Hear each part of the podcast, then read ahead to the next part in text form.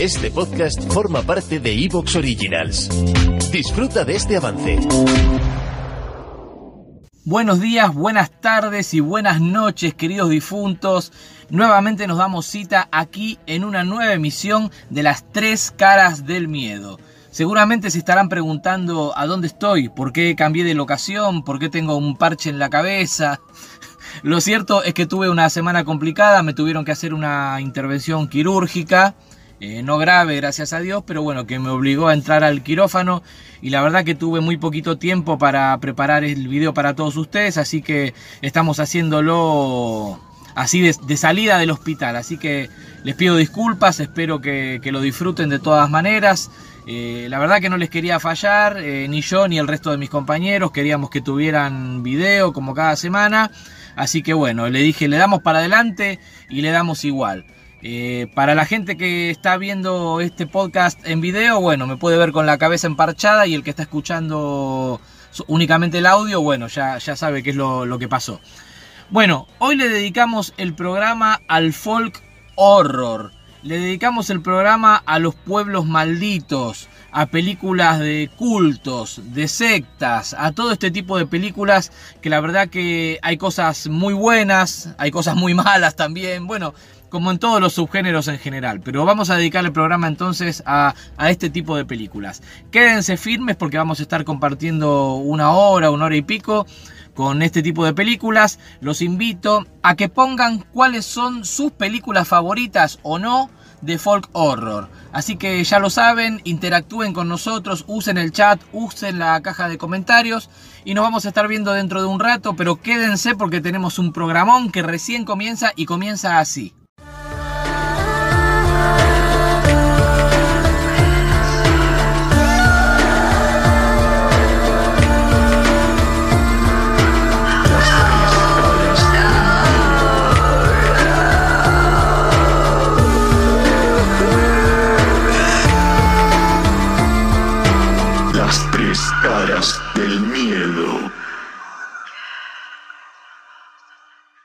The Blood on Satan's Claw, también conocida como Satan's Skin, es una película del año 1971, británica, dirigida por el director Robert e. Wayne Simmons, eh, que es considerada un clásico dentro de este género que llaman folk horror. Eh, si bien no es de mis películas favoritas, creo que es necesaria la mención. Y es básicamente la historia eh, de un pueblo en el siglo XVIII de Inglaterra que, que bueno, que, que, desentierra sin querer una parte de su pasado demoníaco, ¿verdad?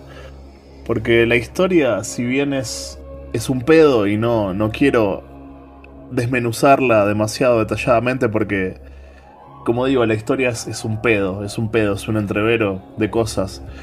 Básicamente, la historia comienza cuando un campesino descubre, ¿verdad? Desentierra un pedazo de cráneo deforme que tiene como un ojo, un cráneo que es medio de cabra, medio de bicho ahí, con piel.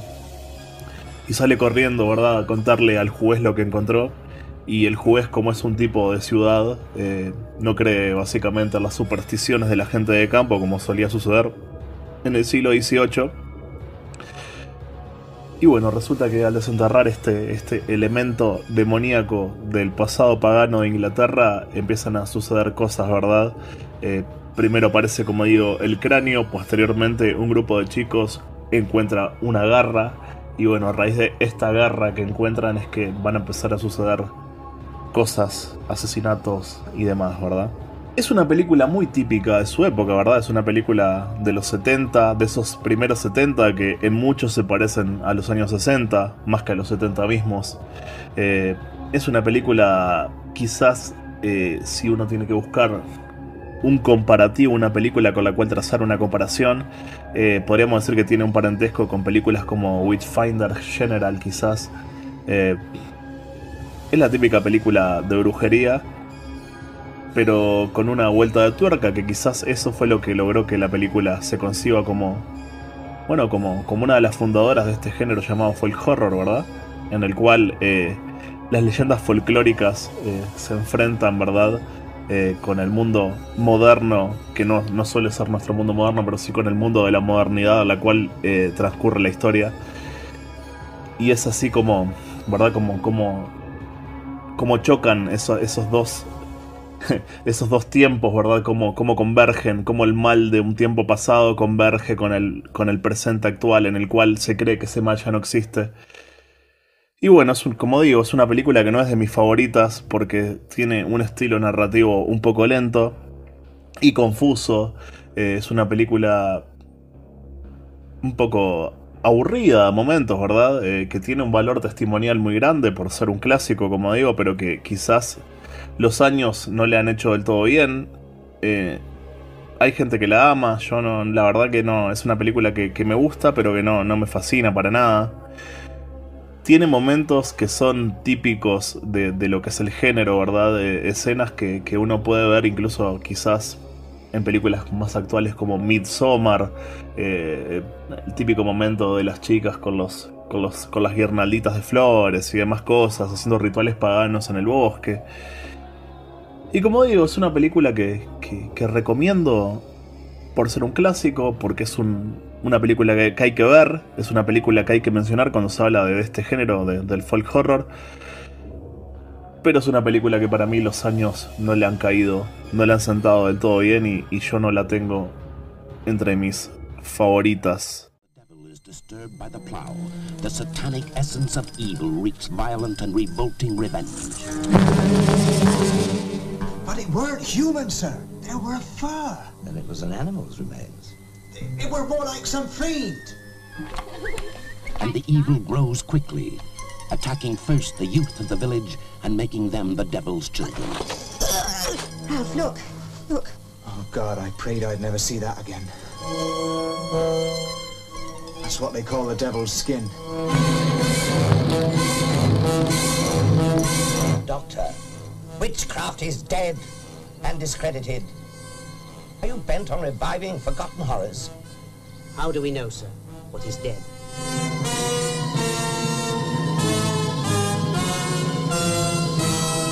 Blood on Satan's claw was like a horrible disease, highly contagious and deadly dangerous.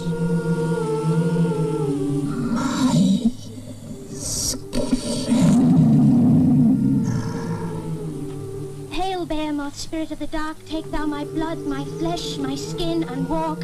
Holy Behemoth, father of my life, speak now, come now, rise now from the forest, from the fa-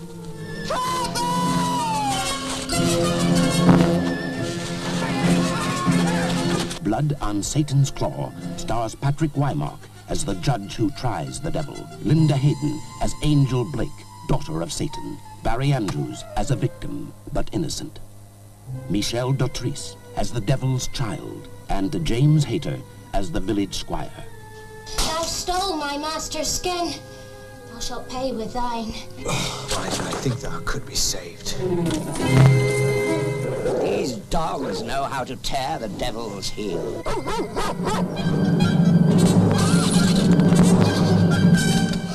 telltale bitch, thou set the dogs on me. Of course I didn't.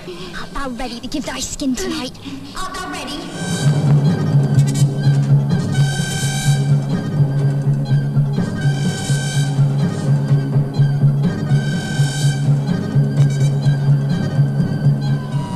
Blood on Satan's claw. Las tres caras del miedo. In the mouth of madness. Conocida en Argentina como En la boca del miedo, conocida cuando la dieron por ISAT como Al borde de la locura, conocida en España y en otros países como En la boca del terror. Es una película de John Carpenter que se estrenó a fines del año 94 en un festival y después en el 95 ya se estrenó en el cine. ¿Qué pasa con esta película? Esta película es una obra maestra que pasó desapercibida del maestro John Carpenter. ¿Cómo llegué yo a esta película? Vamos a empezar porque en estos videos yo cuento un poco mi experiencia con las películas y esta película la enganché por ISAT. La había enganchado empezada, la agarré en una parte que el personaje John Trent, que es el protagonista, tiene un sueño con un policía y vi esa escena Una escena que da miedo, terrible. Con, sos chico y me enganché y es buenísima. Vamos a contar un poco de qué se trata esta película para el que no la vio. Esta película, In the Mouth of Madness, de el capo, maestro, ídolo John Carpenter, director, para los que no lo conocen, director de Halloween, de Escape de Nueva York, de La Cosa, La Niebla, Ellos Viven, Christine, miles de éxitos. The Fog, creo que le dije, La Niebla. Eh, obra maestra y Carpenter aparte compone la música, como pueden escuchar. Dirige, escribe y compone películas. En este caso la escribió De Luca, la película. Pero bueno, vamos a contar un poco de qué se trata la película.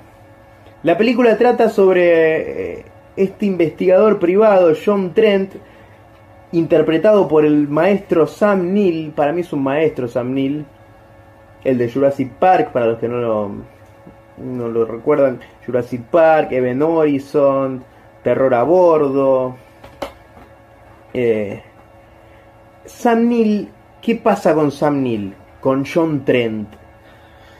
A él lo contratan para todas estas cosas, ¿viste? Ahí muestran en un momento un chabón que dice que se le quemó la casa, pero en realidad no se le quemó, sino que la quemó él para hacer que el seguro le pague, cosas así. Y lo mandan a buscar a un escritor que está perdido, a Sutter Kane.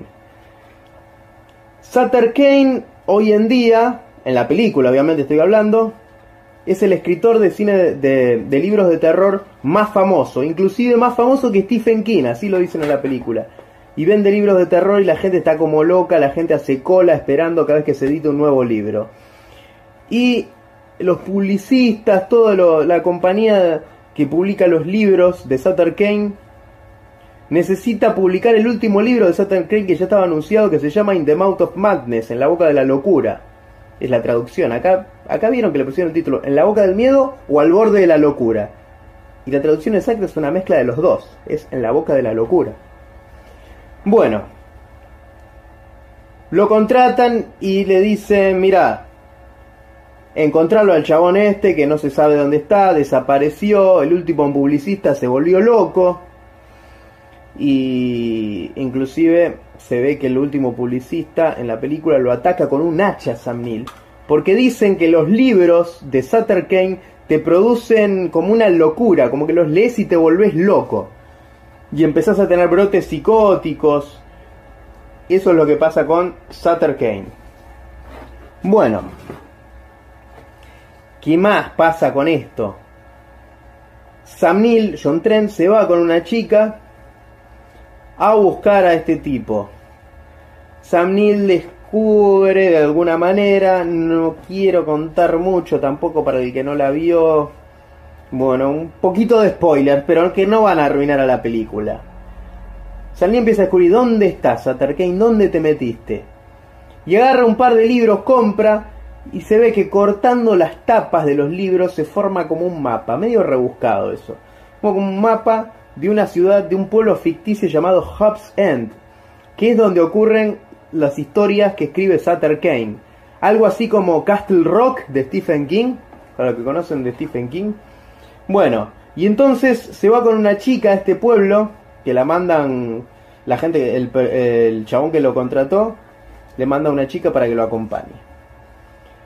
Y entonces es ahí cuando consiguen eh, llegar a este pueblo. Y un pueblo donde están todos re locos. Y la chica empieza a decir, che, eso que está ahí es de Sutter Kane. Eso que está ahí lo, leí en un libro. Y el chabón dice, no, es pura publicidad, acá me están cagando, acá, acá todo esto está arreglado. Y eso es lo que pasa. Dicen que el chabón no se cree nada.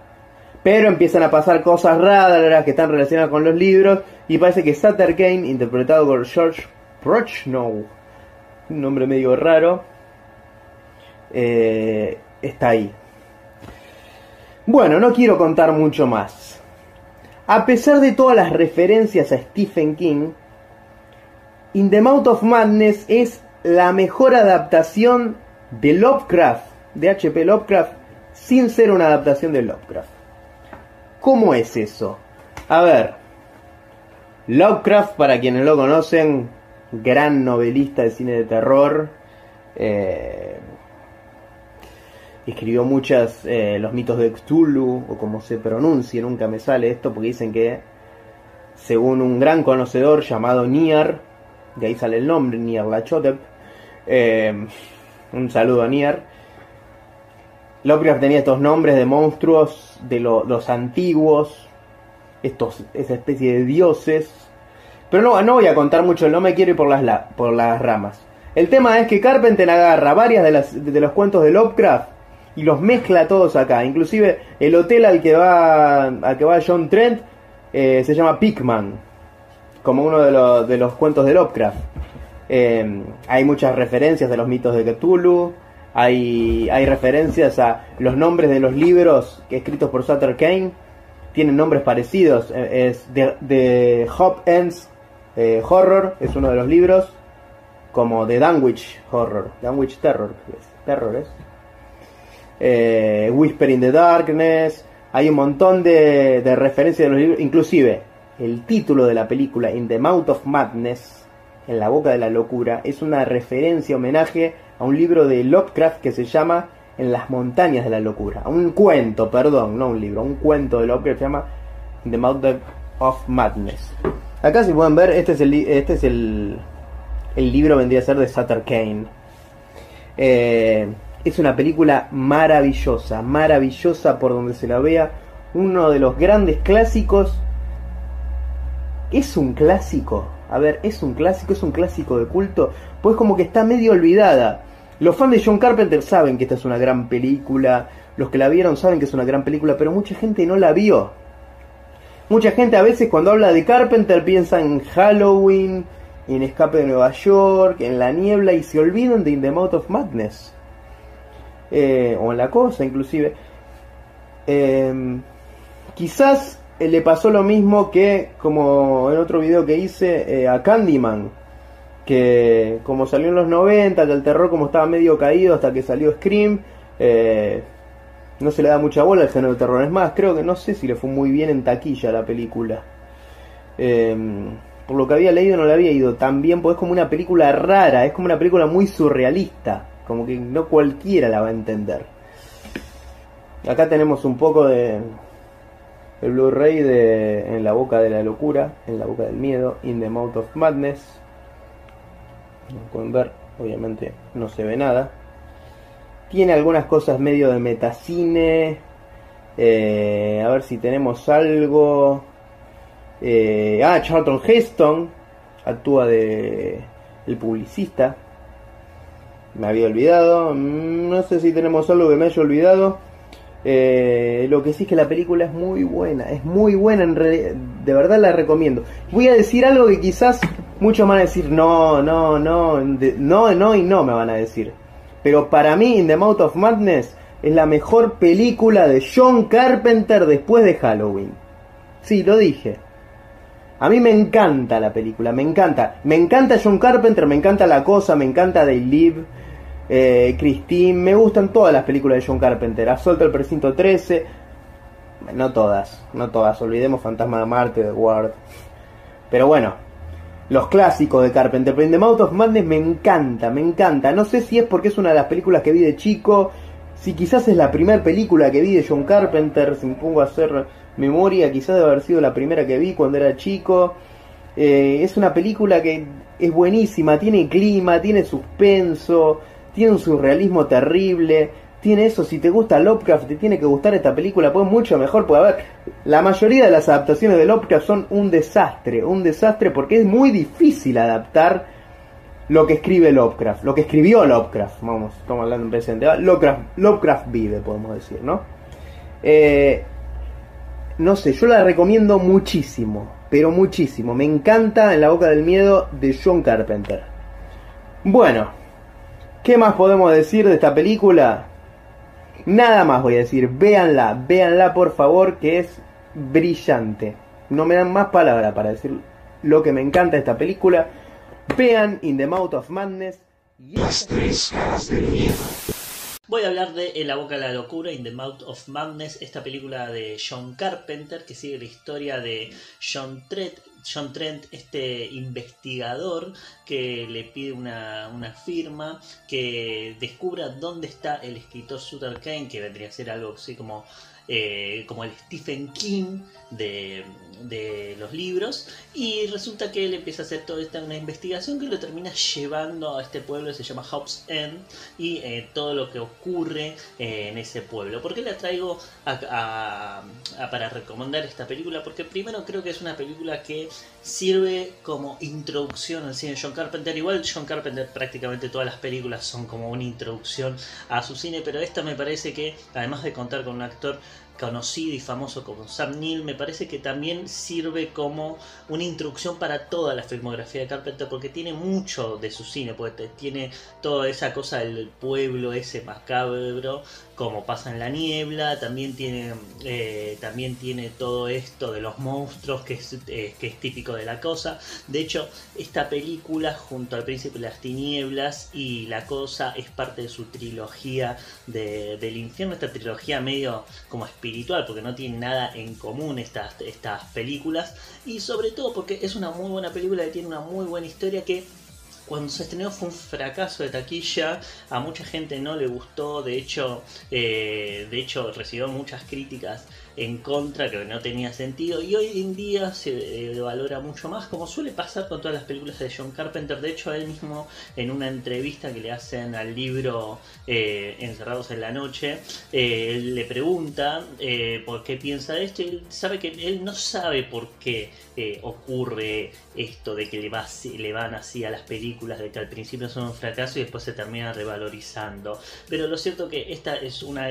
de sus grandes películas. Eh, yo creo que vendría a ser tal vez la última gran película eh, que hizo, porque después el resto va de bastante bien a medio flojito, eh, aún así sigue siendo interesante. Y sobre todo porque en este especial de pueblos malditos, este pueblo es increíble desde esos nenes que son medio como deformes hasta toda esa turba eh, que persigue al protagonista y sobre todo esa iglesia en la que va que me parece increíble que realmente que además existe esa iglesia en la vida real y eso me parece buenísimo. O sea es increíble cómo encontrar ese lugar y obviamente no hay que olvidar no hay que olvidar ese hotel en donde se espera el protagonista que está regenteado por esa ancianita que no es lo que parece que me parece que logra uno de los grandes momentos de esta película. Eh, yo no me canso de, recomendarla. Es cierto que no toda la película transcurre en este pueblo.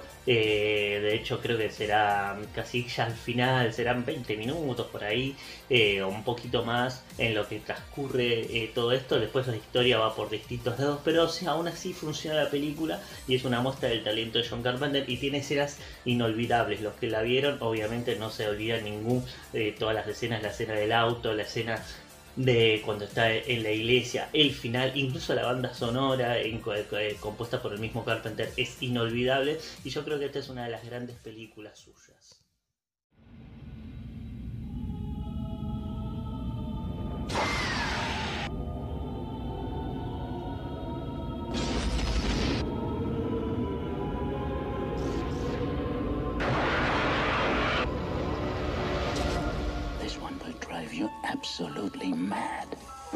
Began because the stores could not meet the demands of Sutter Kane's novel, In the Mouth of Madness. Kane disappeared two months ago without a trace. Isn't the guy that writes horror books? You can forget about Stephen King. Kane outsells them all. I need to know if he's alive or dead, and I need that book. It's a setup. It's a setup. I just have to work out how it's set up. Kane's writing has been known to have an effect on his readers.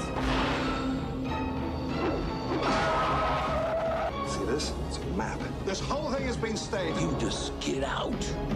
This is not reality. It's all happening for real, Trent.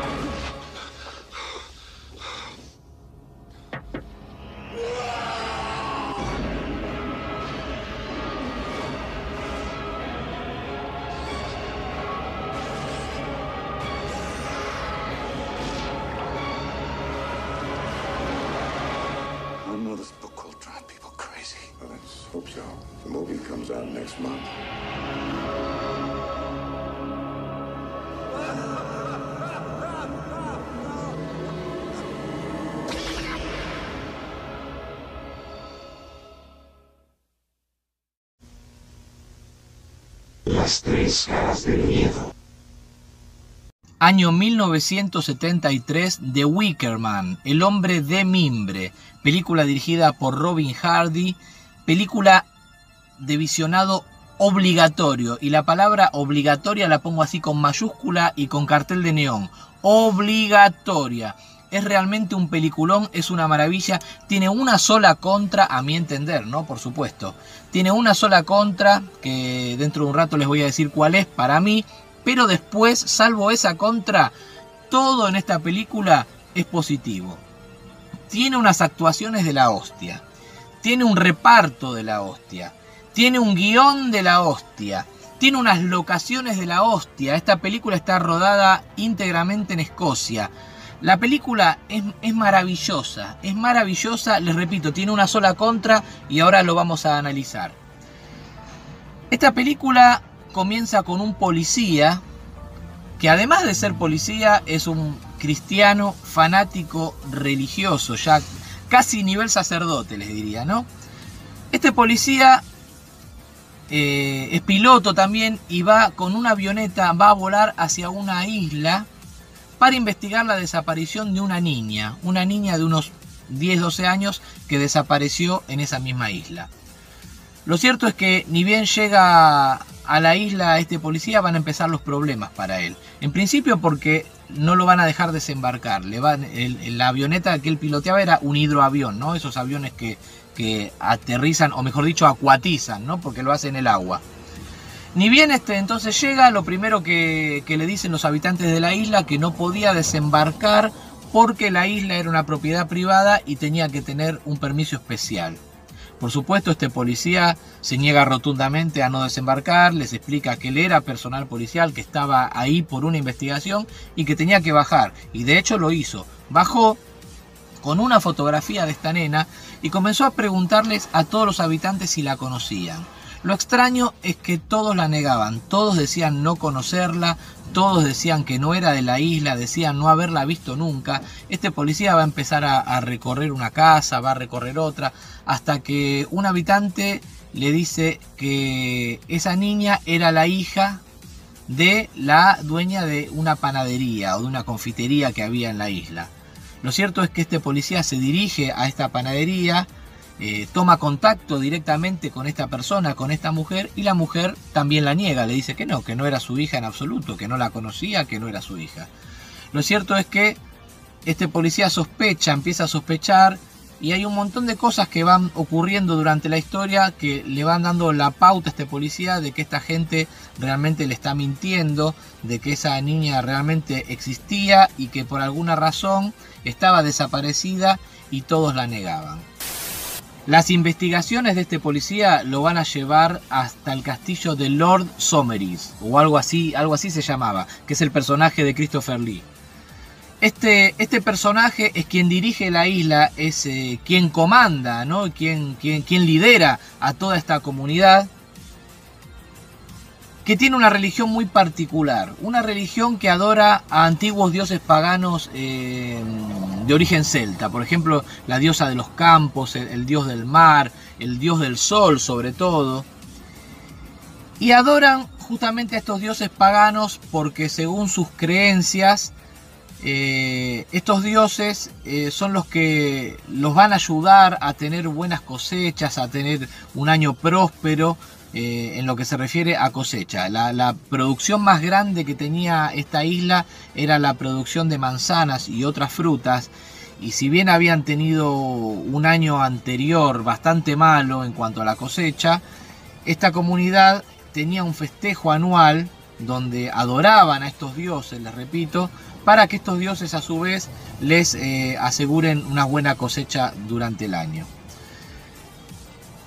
Como toda secta o como, toda, o como todo culto donde hay fanatismo, eh, no todo es bueno y las cosas eh, realmente van a empezar a empeorar.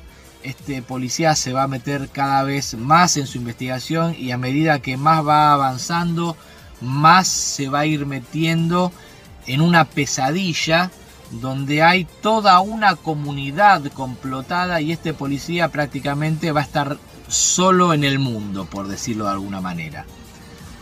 No puedo contarles absolutamente nada porque realmente les estaría spoileando esta película y la película es maravillosa.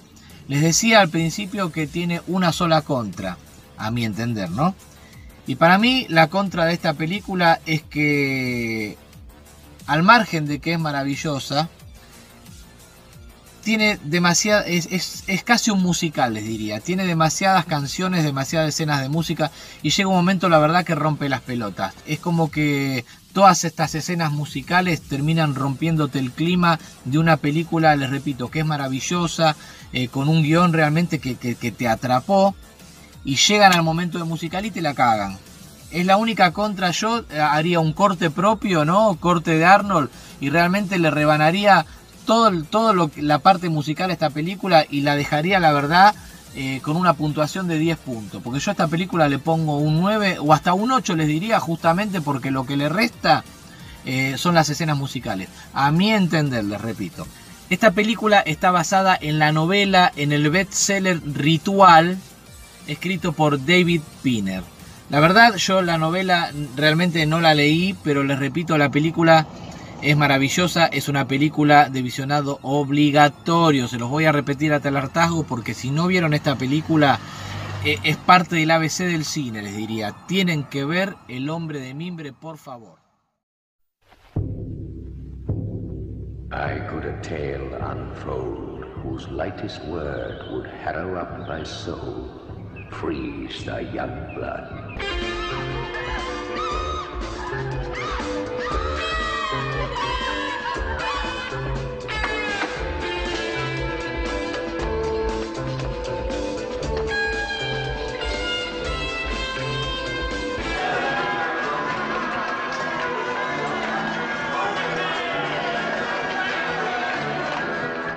Here to investigate the disappearance of a young girl. Where is Rowan Morrison? If Rowan Morrison existed, we would know. I suspect murder. Sergeant, I've already In the name of God, woman, what kind of mother are you? That can stand by and see your own child slaughtered? You are the fool, Mr. Harry. You're liars are despicable little liars.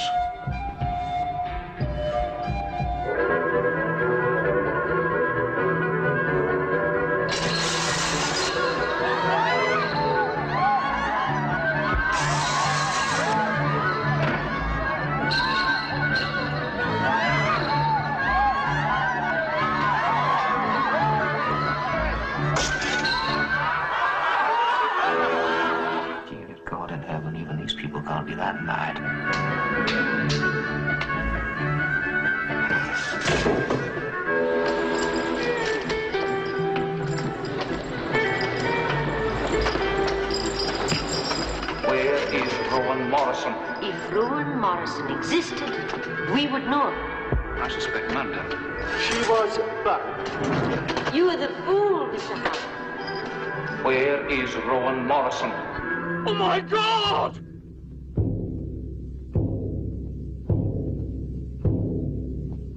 Las tres caras del miedo. Bueno, la siguiente película yo no sé si considerarla como folk horror. Definitivamente no se puede considerar como una película de pueblo maldito. Eso sí, convencido.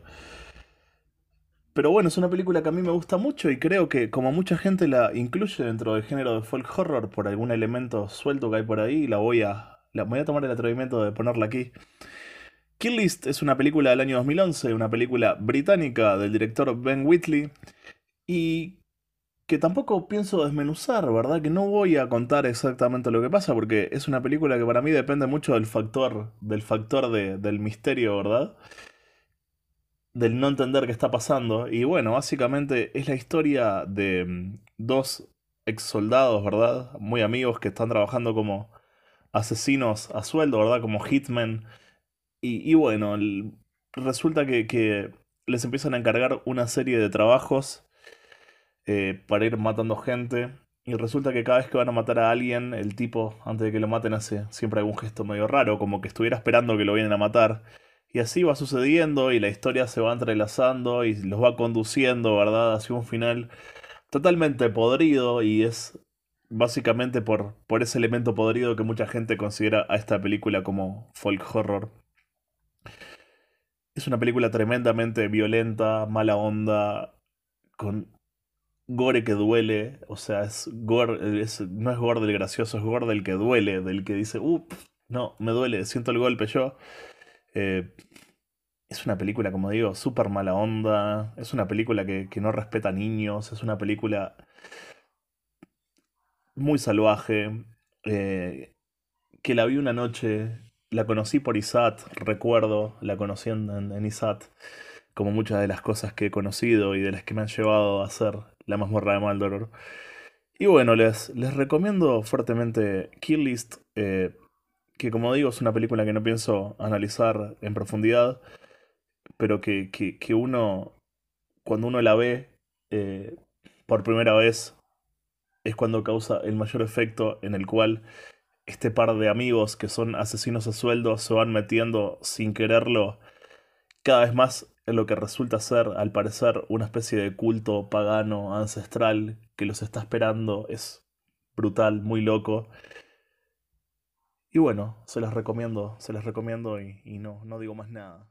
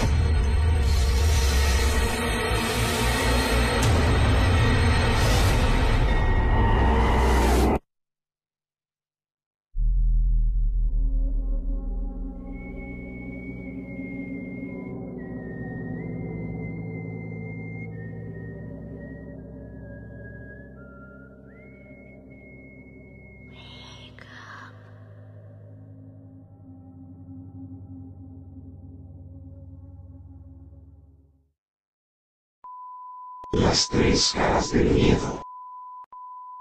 2001 Maniacs Field of Screams. 2001 Maníacos 2 Campo de Gritos. Bueno, a ver.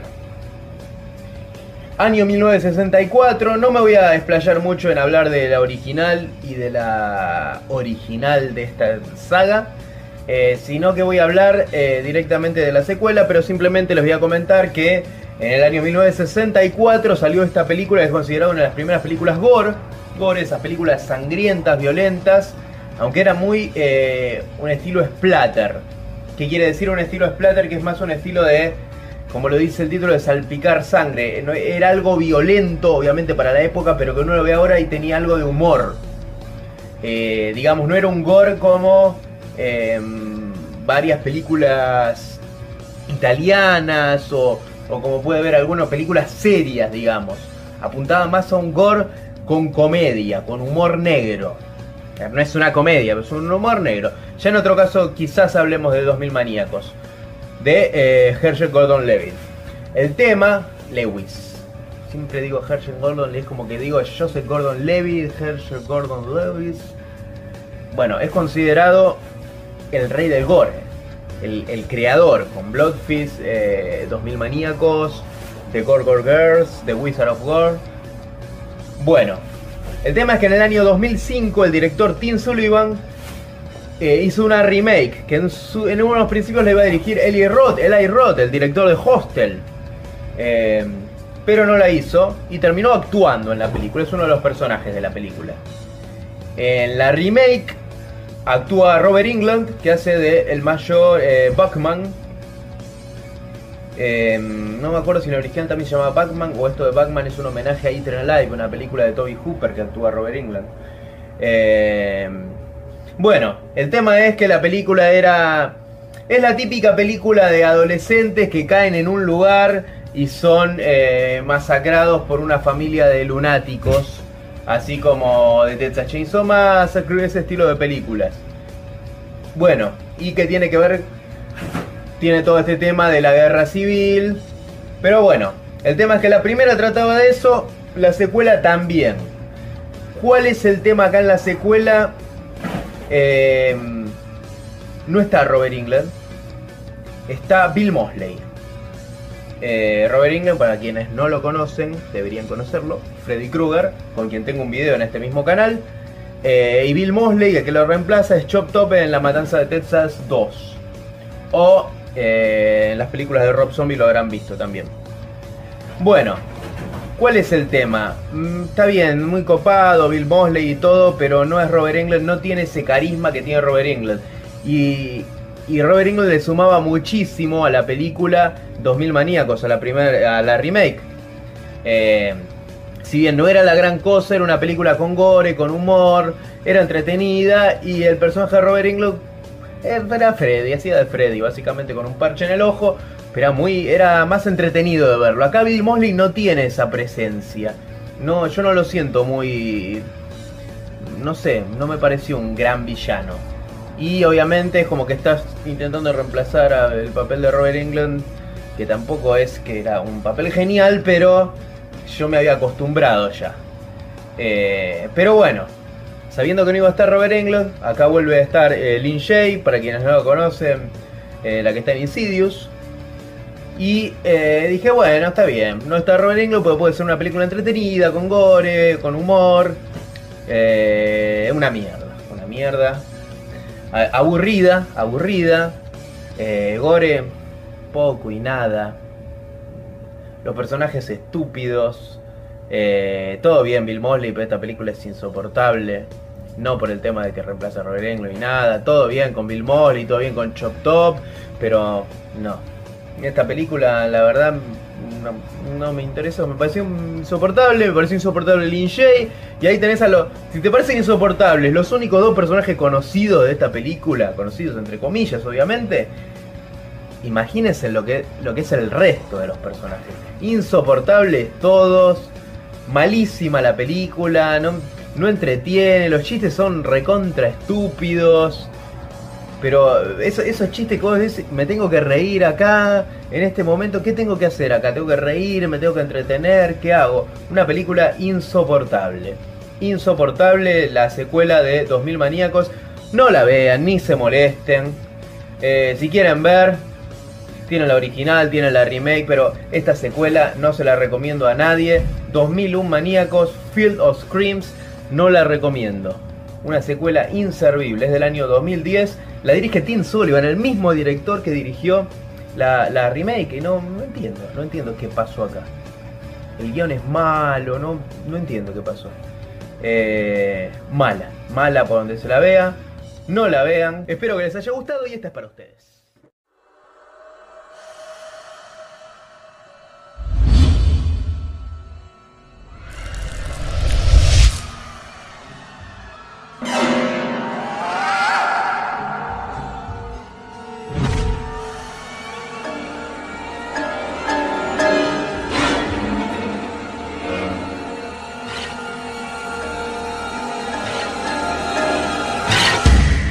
Okay, folks, what time is it? Kill that mother.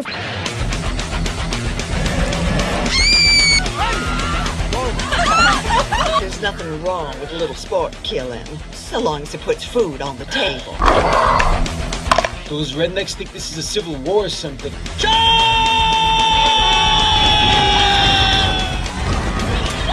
We're gonna be okay. Trust me. That's what you said the time we got Krabs tag teaming KJ. You got yourself a boo boo.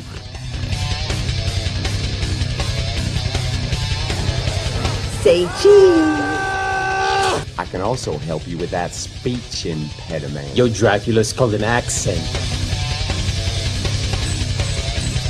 Yankee scum! Ah! This corn cob makes one hell of a nighttime buddy. Let the games begin!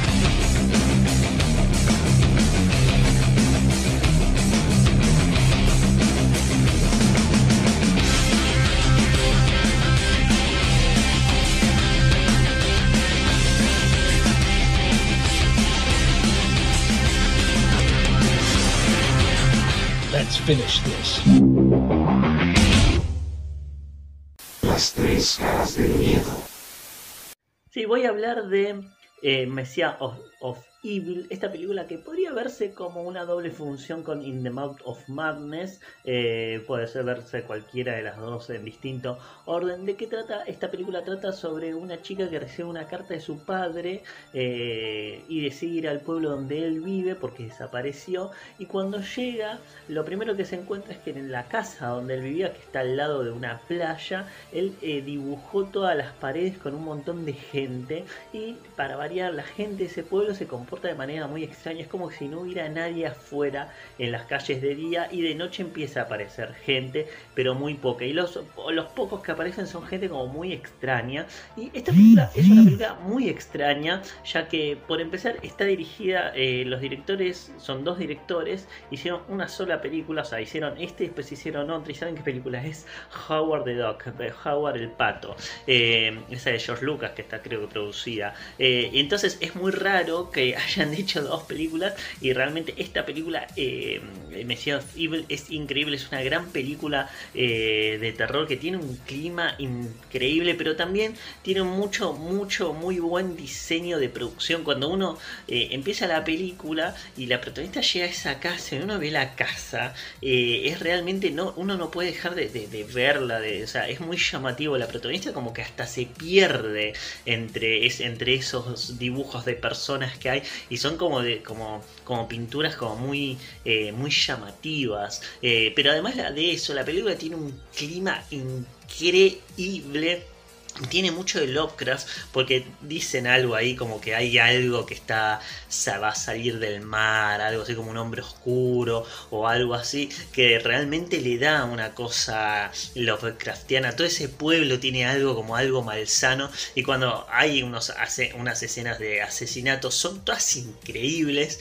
Hay dos en particular, una en una en un ah, supermercado que es muy buena, pero la que nadie se olvida cuando ve esta película es la escena del cine que vendría como a re- rehacer la escena de los pájaros de Alfred Hitchcock, pero en un cine con gente que es increíble. Todo el mundo cuando ve esa película nadie se, nadie se olvida de esa escena porque realmente me parece que es el highlight de, la película. Después la película se mantiene, hecho, en realidad no tiene mucho sentido algunas cosas que pasan, eh, de hecho no se explican bien, entonces uno se queda diciendo, che, pero ¿qué, qué es esto? Al final enti- no se entiende muy bien, eh, pero aún así es una película que juega mucho a favor por la fotografía que tiene, que realmente genera un clima eh, tétrico de este pueblo que está como abandonado. Me hacía acordar un poco a Rabia de David Cronenberg, cuando toda la ciudad está eh, medio abandonada. Bueno, pasa exactamente lo mismo con esta película y por supuesto... La actuación de la protagonista está muy bien, todo el diseño de producción está muy bien, hay escenas realmente tétricas, es una película para ver de noche y de noche cuando está lloviendo porque realmente te genera todo un efecto muy interesante y tiene escenas inolvidables. Y en general es una película que está muy bien eh, filmada. Y los pueblerinos de este, de, de este lugar realmente hay algunos, sobre todo hay uno que es medio albino que realmente te, te, te impactan, tiene una cosa como medio, como medio extraña, todo, toda la película tiene como un clima muy extraño que para mí realmente funciona. Y es una película que es conocida pero no es tan conocida. Y si no la vieron denle una chance porque realmente vale mucho la, la, la pena. They say that nightmares are dreams perverted.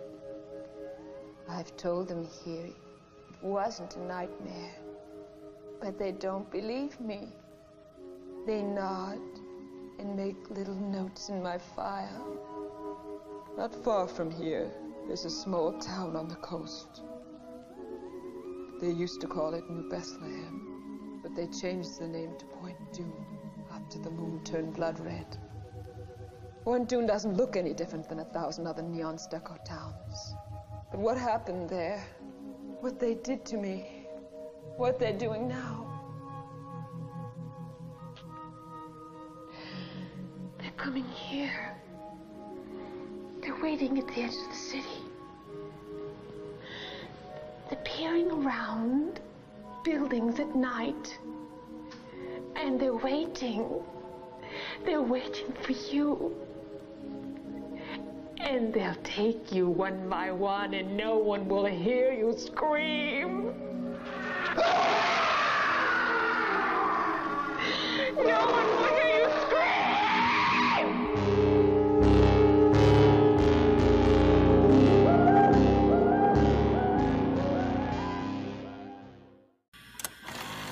Las tres caras del miedo.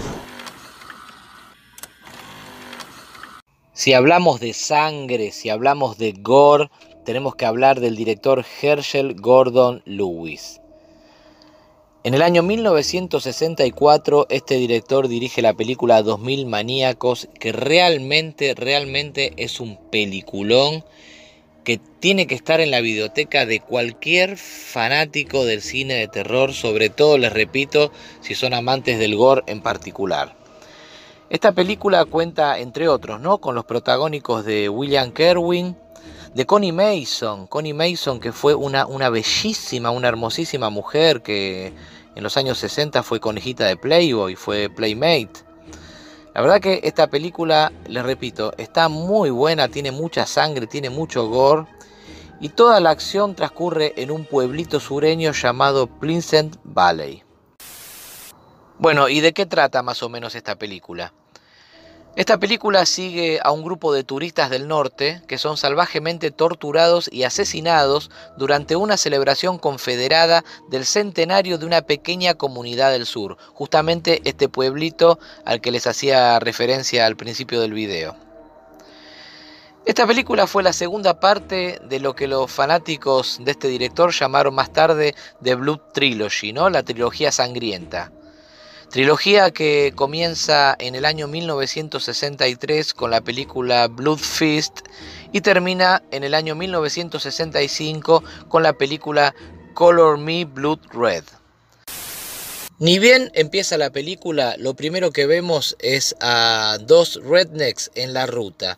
Uno subido arriba de un árbol con unos binoculares y el otro escondido al costado de la ruta entre unos arbustos. ¿Qué es lo que están haciendo estos personajes en la ruta? Lo que están haciendo es fijarse los coches que pasan si tienen chapa patente del norte.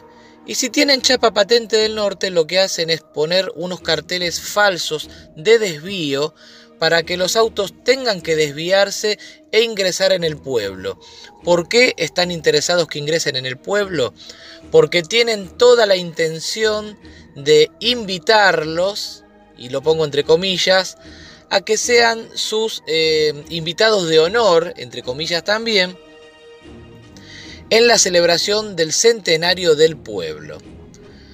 Por supuesto, eh, es demasiado el interés eh, que tienen estos habitantes en que estos turistas se queden a celebrar con ellos su, su centenario. Y el interés es por algo que vamos a ir descubriendo con el correo de la película. La película es muy sangrienta, está muy buena, es rápida, te engancha desde el primer momento. Uno se da cuenta que, realmente eh, las intenciones de, de estos 2000 maníacos son intenciones non santas, pero esta gente se, las arregla para convencer a los turistas de que se queden y ahí es cuando las cosas se van a empezar a poner realmente mal, de mal en peor. La película es súper rápida, súper te engancha desde el segundo uno, es un peliculón, eh, tiene sangre como todas las películas de este director y la verdad que tiene un final espectacular. El final de esta película es genial, así que no puedo más que recomendarla y la recomiendo realmente de pie. Por supuesto que la película está muy relacionada con lo que fue la guerra civil de los Estados Unidos del año 1865 o por ahí, donde se enfrentaron los confederados contra los yanquis. Bueno, se trata de esto, este, este pueblito sureño todavía responde a la, a la bandera confederada y los yanquis son el enemigo. Se las voy a dejar acá, tienen que ver esta película porque realmente es buenísima y les repito, el final es increíble. Súper, súper recomendada. You're all invited to a centennial celebration. What they were celebrating wasn't important, and it sounded like a heap of fun until 2,000 maniacs, crazed for carnage, started bathing an entire town in pulsing human blood. You'll see six young strangers doomed to slaughter by an ancient curse. From his lips, there came an awful sound. And from his lips there came an awful sound. Brutal, evil, ghastly beyond belief. You'll see the most diabolical device ever contrived, designed solely for assassination by a town of madmen, insane with bloodlust.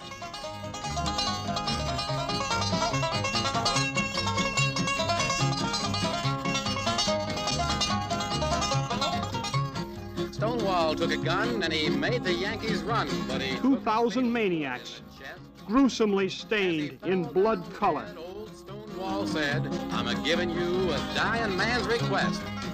I'm a giving you a dying man's request. Yeah! Starring Playboy's favorite playmate, Connie Mason. Yeah! Oh, the South's gonna rise again.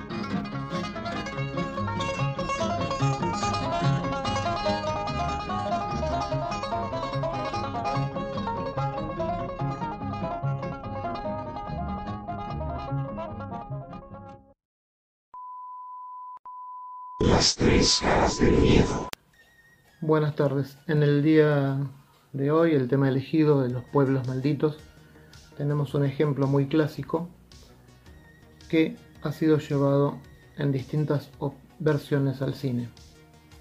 De estas cuatro versiones hablaremos especialmente de dos de ellas. El tema de las películas en todas es el miedo a una invasión por parte de seres desconocidos y que tomen el lugar de cada uno de los integrantes de nuestra sociedad para convertirlo en algo completamente distinto a lo que es actualmente.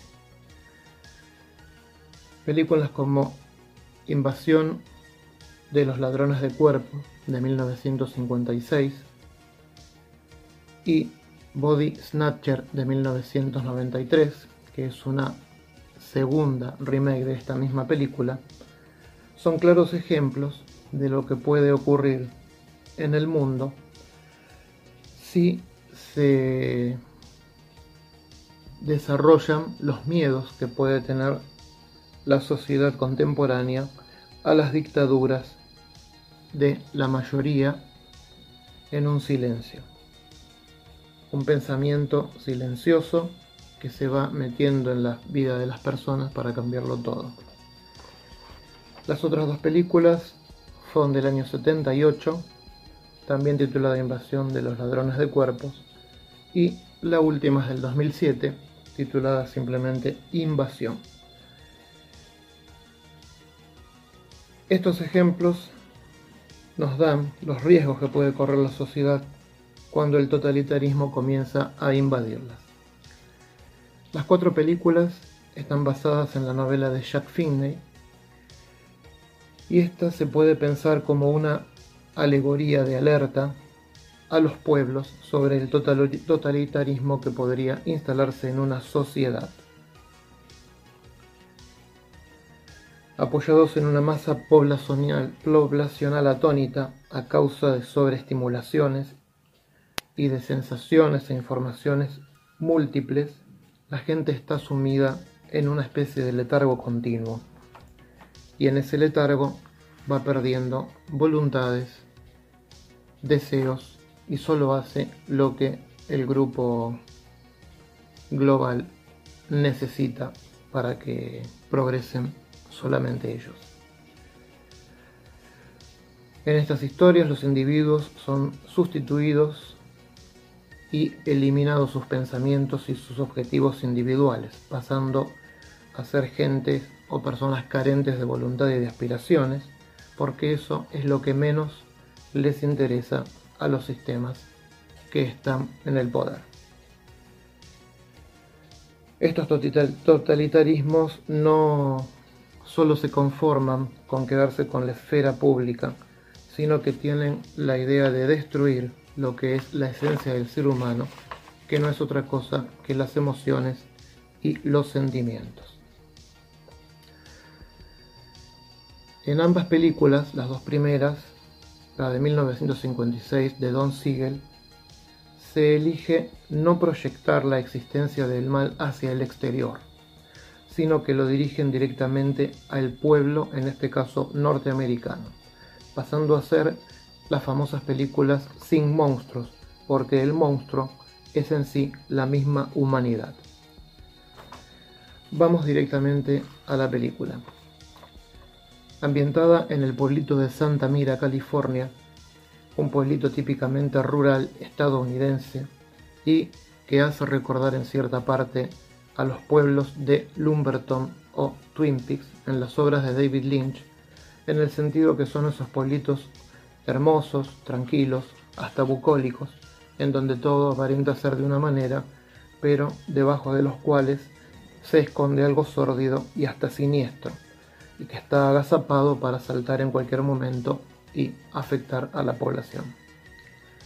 Bajo estas comunidades idílicas está el doctor Miles, Miles Bennell, quien se va a encargar de descubrir que las cosas en su pueblo han cambiado la gente reacciona de manera distinta y la característica principal que va a encontrar es que aunque conservan su aspecto físico y que en todo el exterior no han sufrido cambio, incluso que conservan sus recuerdos, lo que van a poder eh, él mismo verificar es que la gente no tiene emociones. Frases como mi marido no es mi marido son comunes en estas dos primeras versiones de la historia. O por ahí otras frases como hablamos con ellos pero no nos miran igual. El verdadero terror de estas películas, en especialmente las dos primeras, la primera de Don Siegel y la segunda de Philip Kaufman, que hizo una muy buena segunda versión, ese terror estalla cuando los propios duplicados tratan de convencer a las personas que todavía no lo han sido de que se entreguen a ese sueño, porque después del mismo van a despertarse con una nueva mentalidad que no les va a cambiar en absoluto a su vida, ni sus recuerdos, ni nada, y que será más útil, entre comillas, para el sistema justamente con esa debilidad, ese letargo, esa tranquilidad del sueño, es que el ser humano queda entonces indefenso para poder ser reemplazado por estos nuevos seres que quieren dominar el mundo. No temas, al despertar no notarás nada, le dirán algunos personajes a la gente más allegada para convencerlos. Queda claro entonces que lo humano y lo esencial que estas películas nos muestran son puramente las emociones. Esas son las esencias del ser y lo que nos quieren hacer perder. Ni hablar del amor, que es el primer enemigo de todas estas criaturas. Los seres humanos una vez así hacen una mente o contribuyen a una mente universal para poder lograr los objetivos buscados. Y una vez que han sido cambiados, las mismas personas que están en esa nueva vida no tienen ni compasión ni crítica hacia sus congéneres. En otra palabra, pierden absolutamente la libertad individual. Cuando el doctor descubre todo esto, lo hace de manera muy directa con una persona llegada a él. Es uno de los momentos del punto álgido de la película, que está perfectamente resuelto con una filmación de plano y contraplano de la víctima y de él, de las caras de ambos. Eh, Don Siegel consiguió con esa escena crear una de las más recordadas en el género de ciencia ficción terror. La película comienza como una historia de cine fantástico, pasa en el transcurso a ser una historia de ficción y tiene en sí, en su desarrollo, momentos de thriller y toca las fronteras del horror, sobre todo en esa parte que ya he comentado y en los momentos en los que el personaje descubre que prácticamente está todo perdido. Como muchas obras de la época, Don Siegel tuvo que filmar un distinto final al que habían hecho en un principio. Lo convocó el estudio cinco meses después de terminar la película para que arreglara, entre comillas, ese final porque era poco complaciente para el estudio que había encargado la película. Sin embargo, ese final añadido no logra cambiar la fuerza del final original que por supuesto prevalece en la historia unos segundos antes de que le hicieran ese pequeño añadido en donde se le da a la platea una pequeña esperanza de que las cosas puedan cambiar. Con potentes propuestas visuales, Siegel va convirtiendo esta película en uno de los títulos más significativos que tuvo en su trayectoria. Él ha sido director de otras varias obras, entre ellas la recordada Harry el Sucio, pero esta película es la que quedó como su mejor obra. Con ella deja en claro que utilizando montajes puede lograr que el espectador sienta el mismo temor o inquietud que los protagonistas. Stop! Will you tell these fools I'm not crazy? Make them listen to me before it's too late! Listen to me. Please listen. If you don't, if you won't, if you fail to understand, then the same incredible terror that's menacing me will strike at you!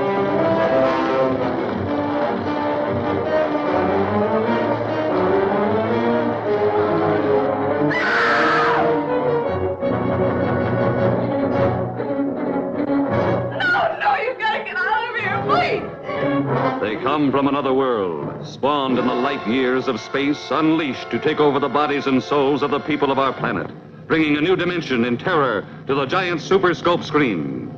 It's whatever intelligence or instinct it is that can govern the forming of human flesh and blood out of thin air is, well, is fantastically powerful, beyond any comprehension. A cursed, dreadful, malevolent thing was happening to those he loved.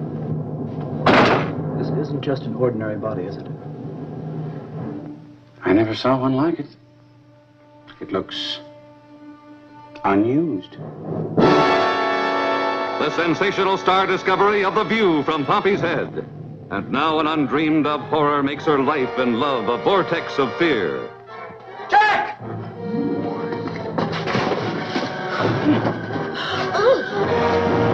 Miles, where do they come from? I don't know.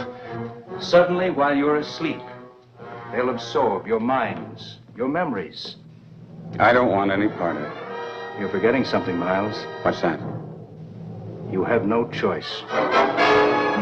From city to city, an incredible hysterical panic spreads. As the unimaginable becomes real, the impossible becomes true. Stop and listen! Stop and listen to me! Listen! Listen! Listen to me! They're not human!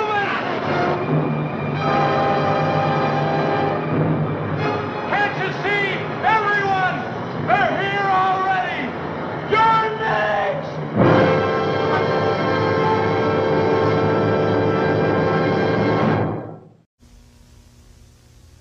Las tres caras del miedo. Bueno, muy bien, vamos ahora con una película del año 2001 que adapta casi a la perfección, les diría, la obra de Howard Philip Lovecraft, La sombra sobre Innsmouth.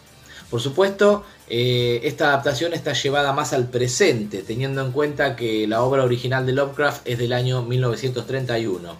Estoy hablando ni más ni menos que de la película de Stuart Gordon, Dagon, la secta del mar, o Dagon, la secta del mar. Como bien les digo, dirigida por Stuart Gordon, producida por Brian Yuzna en asociación con eh, España. La película, eh, bien les digo, adapta el relato La sombra sobre Smooth de Lovecraft y la verdad que está muy pero muy buena, muy pero muy buena. Yo la disfruté mucho, como casi todas las películas ¿no? de la dupla de Stuart Gordon y, Brian Yuzna, Reanimador y, bueno, y tantas otras. Bueno, esta película no es, no es la, excepción. La verdad que está bastante buena, a mí me gustó. Yo leí el relato La sombra sobre Smooth y la verdad que la adaptación está bastante, bastante buena. Les vuelvo a repetir, más llevada a tiempos presentes, pero bien llevada, bien llevada. ¿De qué se trata esta película? Hay dos parejas a borde de un yate disfrutando de unas vacaciones y se avecina una tormenta.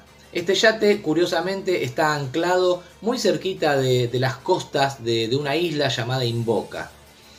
¿Qué pasa? Se avecina una tormenta, se empieza a embravecer el mar y este, este yate, esta pequeña embarcación, es desplazada hacia una zona de rocas que hay en el océano lo que provoca que, se rompa el casco del, barco y que comience a entrar agua.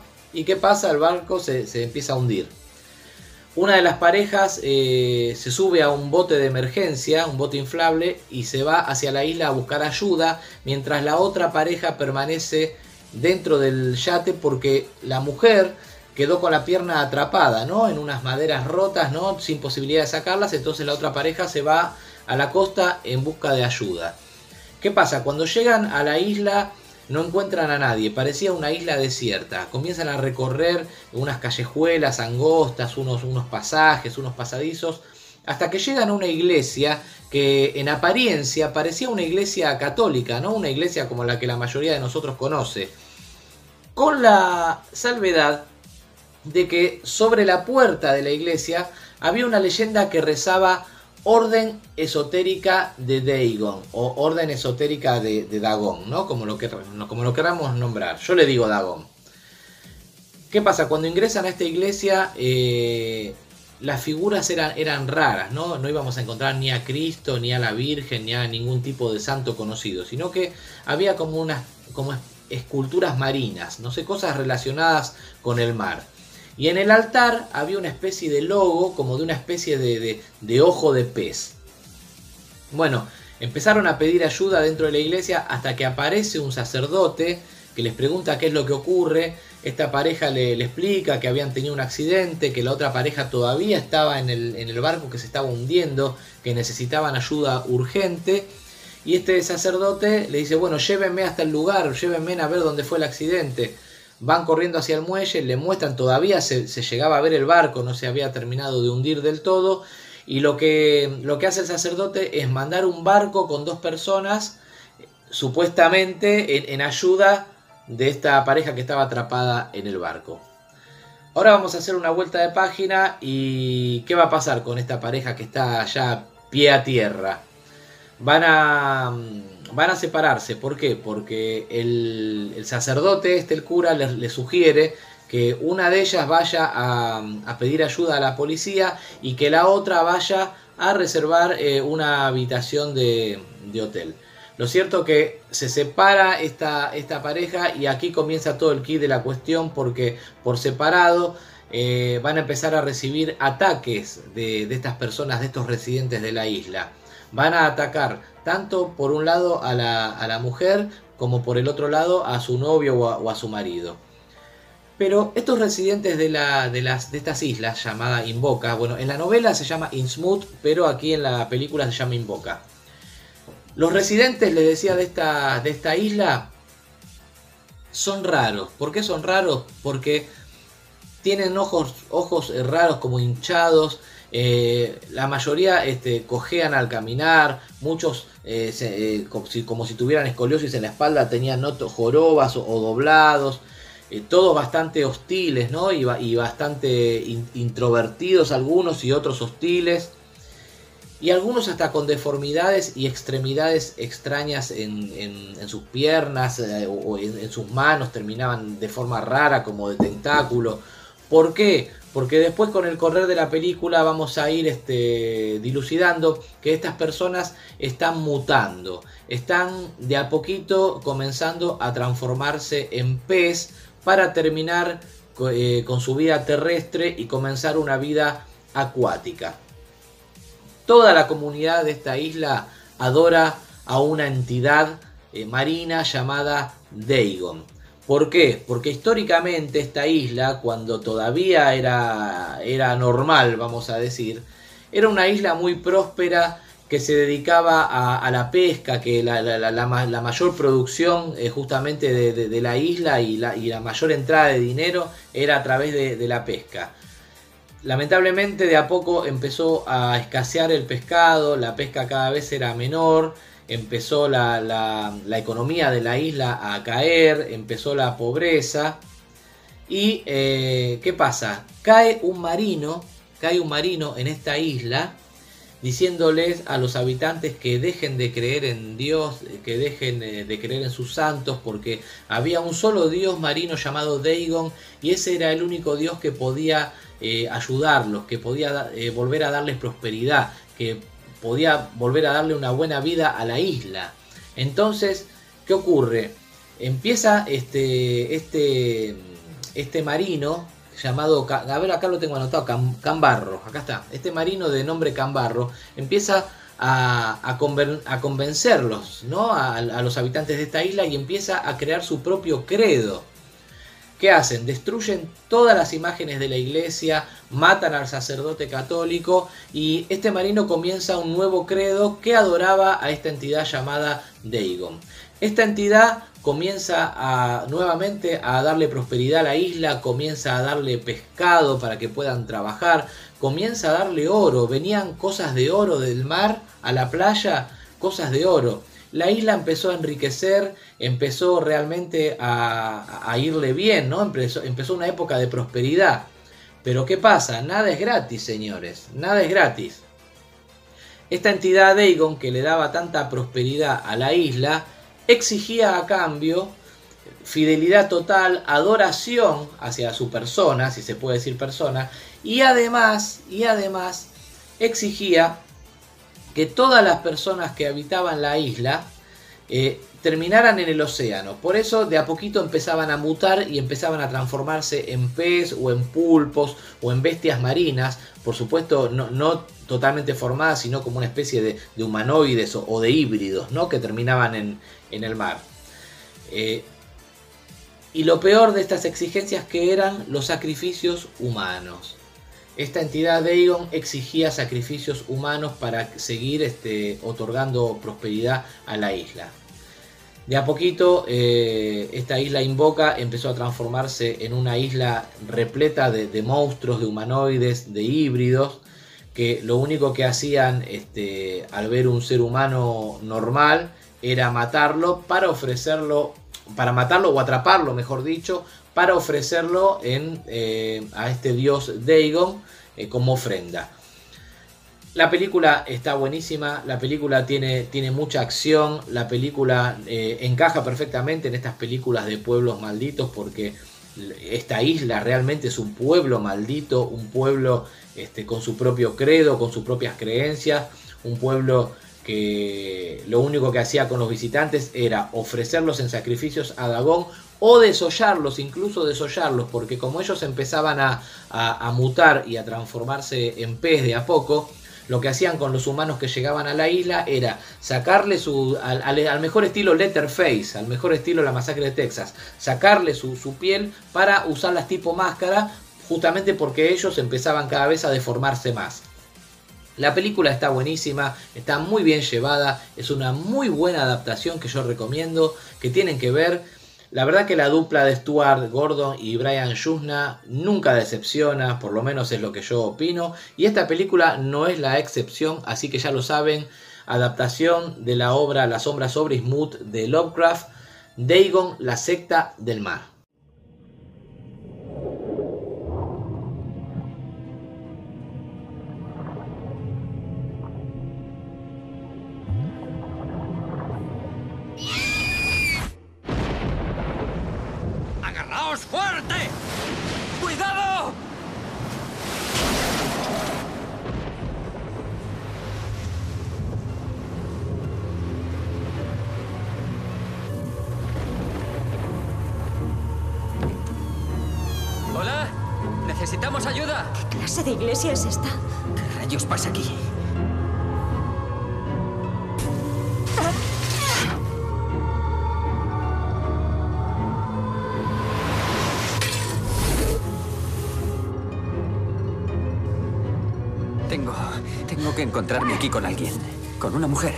Señorita. ¿Qué le pasa a todo el mundo en este pueblo? La gente viene, pero nadie se va. ¿Por qué quieren matarnos? ¿Qué les hemos hecho? A ti también te arrancará la cara. Te he estado esperando. Se la dieron a Dagon. Si me pasa a mí, tienes que prometerme que me matarás. No tengo elección, ¿verdad? Es Ragoden, Raquel Meroño y Francisco Raval, de los creadores de Reanimator. Dagon, la secta del mar.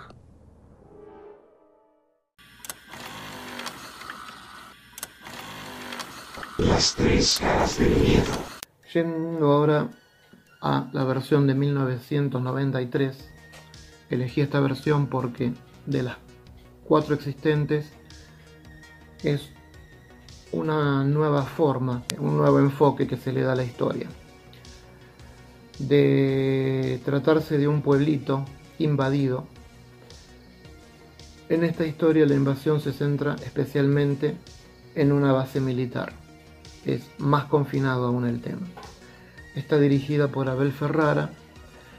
Y el escenario fue modificado porque en sí a pesar de que mantiene ideas básicas de las películas anteriores, como por ejemplo el de las vainas, lo que Abel Ferrara quiere crear aquí no es una historia sobre los peligros de la dominación global, sino relatarnos una historia sobre los temores adolescentes a lo que implica convertirse en adulto.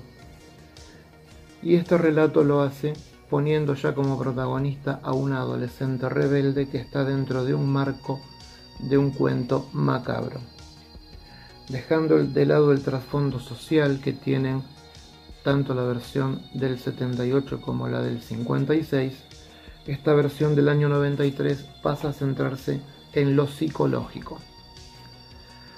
Abriendo y cerrando el film con la voz de la misma protagonista, logra darle más subjetividad a la historia, tanto por lo que relata como por los filtros que ella misma va colocando en ese relato.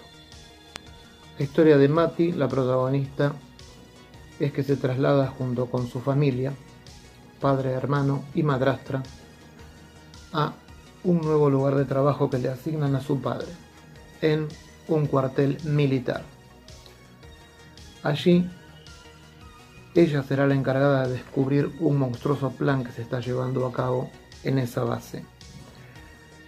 Filmada con un carácter realista y hasta sombrío, Abel Ferrara crea una obra que en su momento no fue bien recibida, debido a que contradecía los intereses de los productores de Hollywood, de las mayors de Hollywood, que normalmente son intereses pasatistas. Esta película no les llamó demasiado la atención, no les convenía, era aparentemente una remake que estaba demorada y se la dieron para que la hiciera, pero sin tener ninguna fe en eso.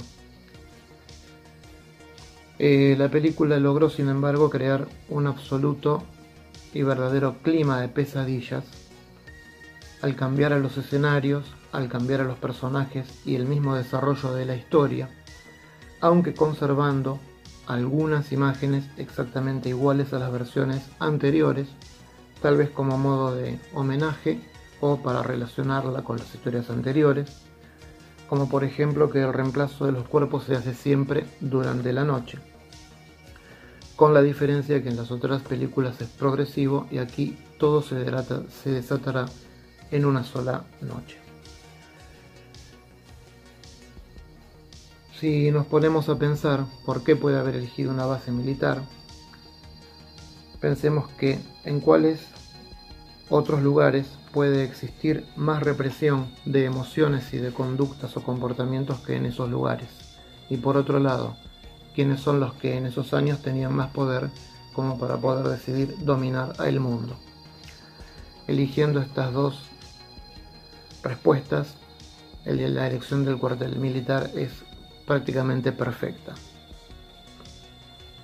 Ferrara muestra que esta institución se ha ido convirtiendo más allá del profesionalismo en algo mesiático, retratando unos militares bastante eh, violentos. Eso fue un acierto, así como también colocar en el protagonismo a un adolescente con problemas con sus padres para poder tratar el distanciamiento familiar que estaba teniendo el adolescente moderno a partir de los años 90. Sin embargo, puede decirse que tiene algunas cosas en las cuales falla y la principal es que no trata los dos temas con la misma importancia. El tema militar no se arriesga tanto, lo toca así como de costado, con determinadas imágenes o vistazos pequeños, podemos decirle, y se vuelca de lleno al tema familiar, el cual sí está muy desarrollado. Ya desde el inicio, al contar la historia como un cuento macabro que había dicho, nos presenta a esta chica rodeada de una madrastra a la que no acepta, como un típico clásico cuento, nos la muestra distanciada de su padre y también de su hermano por un tema generacional.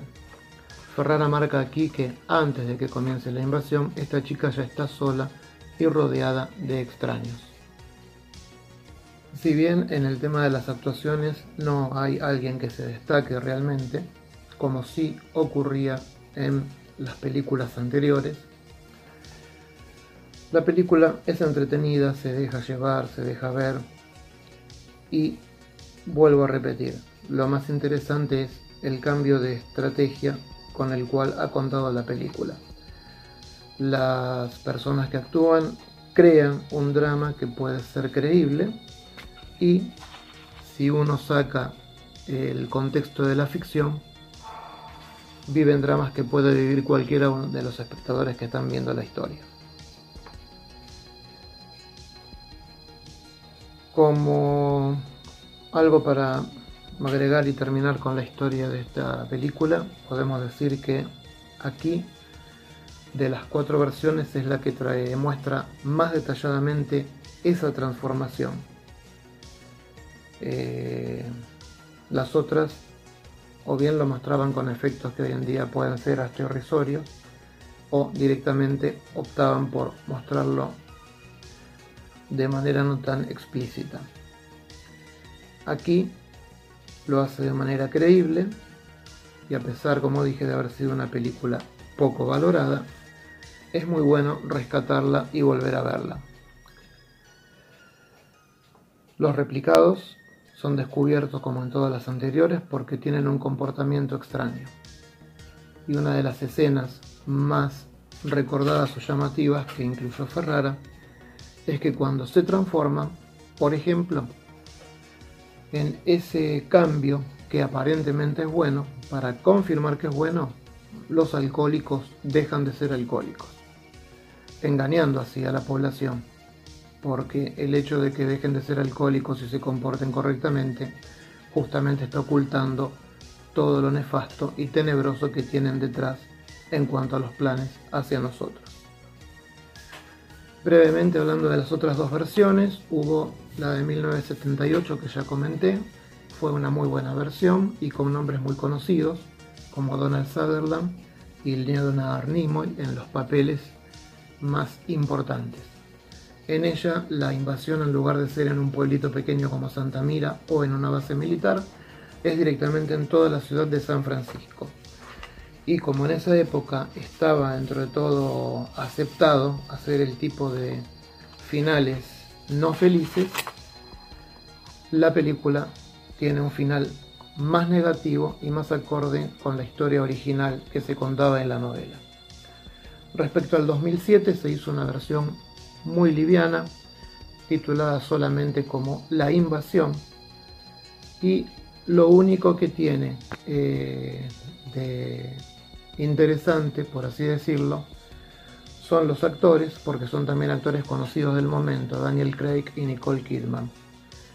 Eh, la historia no agrega demasiadas cosas, lo único que cambia los lazos eh, de los protagonistas. Aquí es una madre con un hijo la que debe escapar de esta invasión.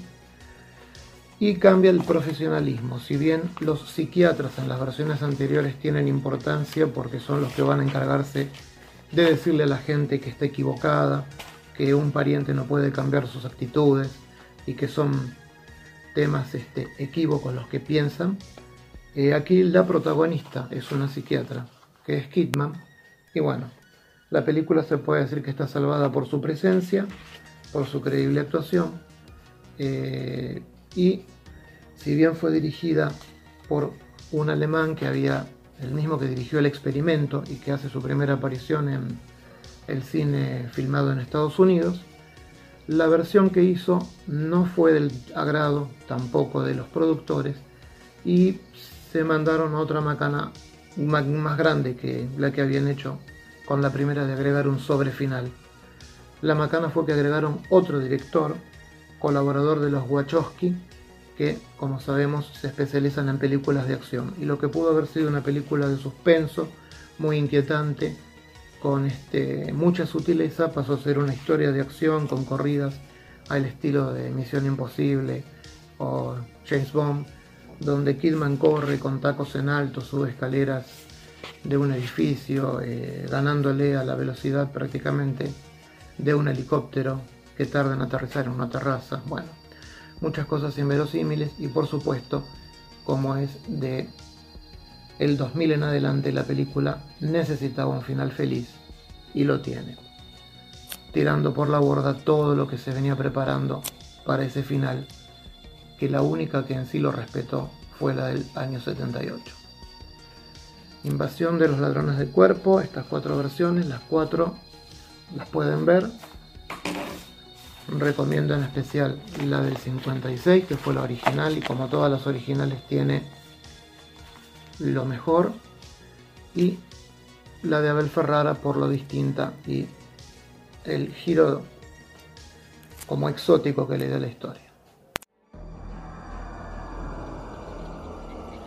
There's something in the air, and it feels like fear.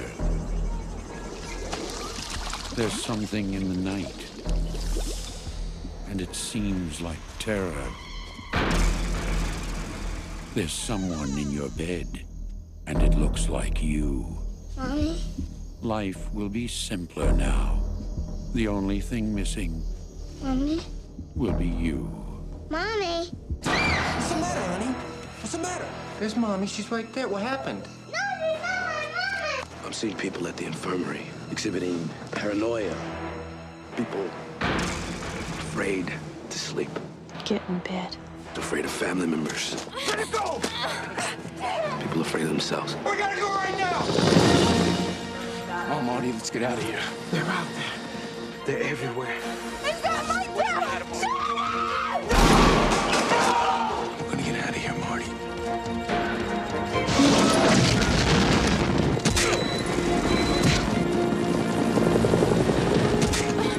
Where are you gonna go? Where are you gonna run? Where are you gonna hide? Nowhere. Because there's no one like you left. Body snatchers. The invasion continues. They'd kill to be you.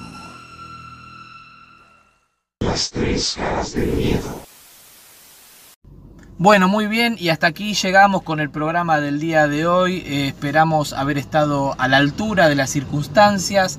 Les pido disculpas nuevamente por este cambio de, de locación y, y de look también, pero bueno, es lo que hay. Esperamos que lo hayan disfrutado. Si Dios quiere, nos vemos el próximo sábado a las 18.30 horas de Argentina y de Uruguay con una nueva emisión de Las Tres Caras del Miedo. Recuerden que estamos en todas las redes sociales. Por favor, para, para estar al tanto de todas las novedades del programa, súmense al Facebook, súmense a Twitter, súmense a Instagram. Y recuerden también que si no quieren ver este programa en video en YouTube o en la plataforma rusa OK, pueden optar por la opción del audio que está disponible absolutamente en todas las plataformas de podcast. Estamos en Spotify, en Anchor, en iBox, en fin, en todos lados, en iTunes, en todos lados. Así que ya lo saben, no tienen excusa para no ver o escuchar las tres caras del miedo. Hasta la próxima semana. Adiós.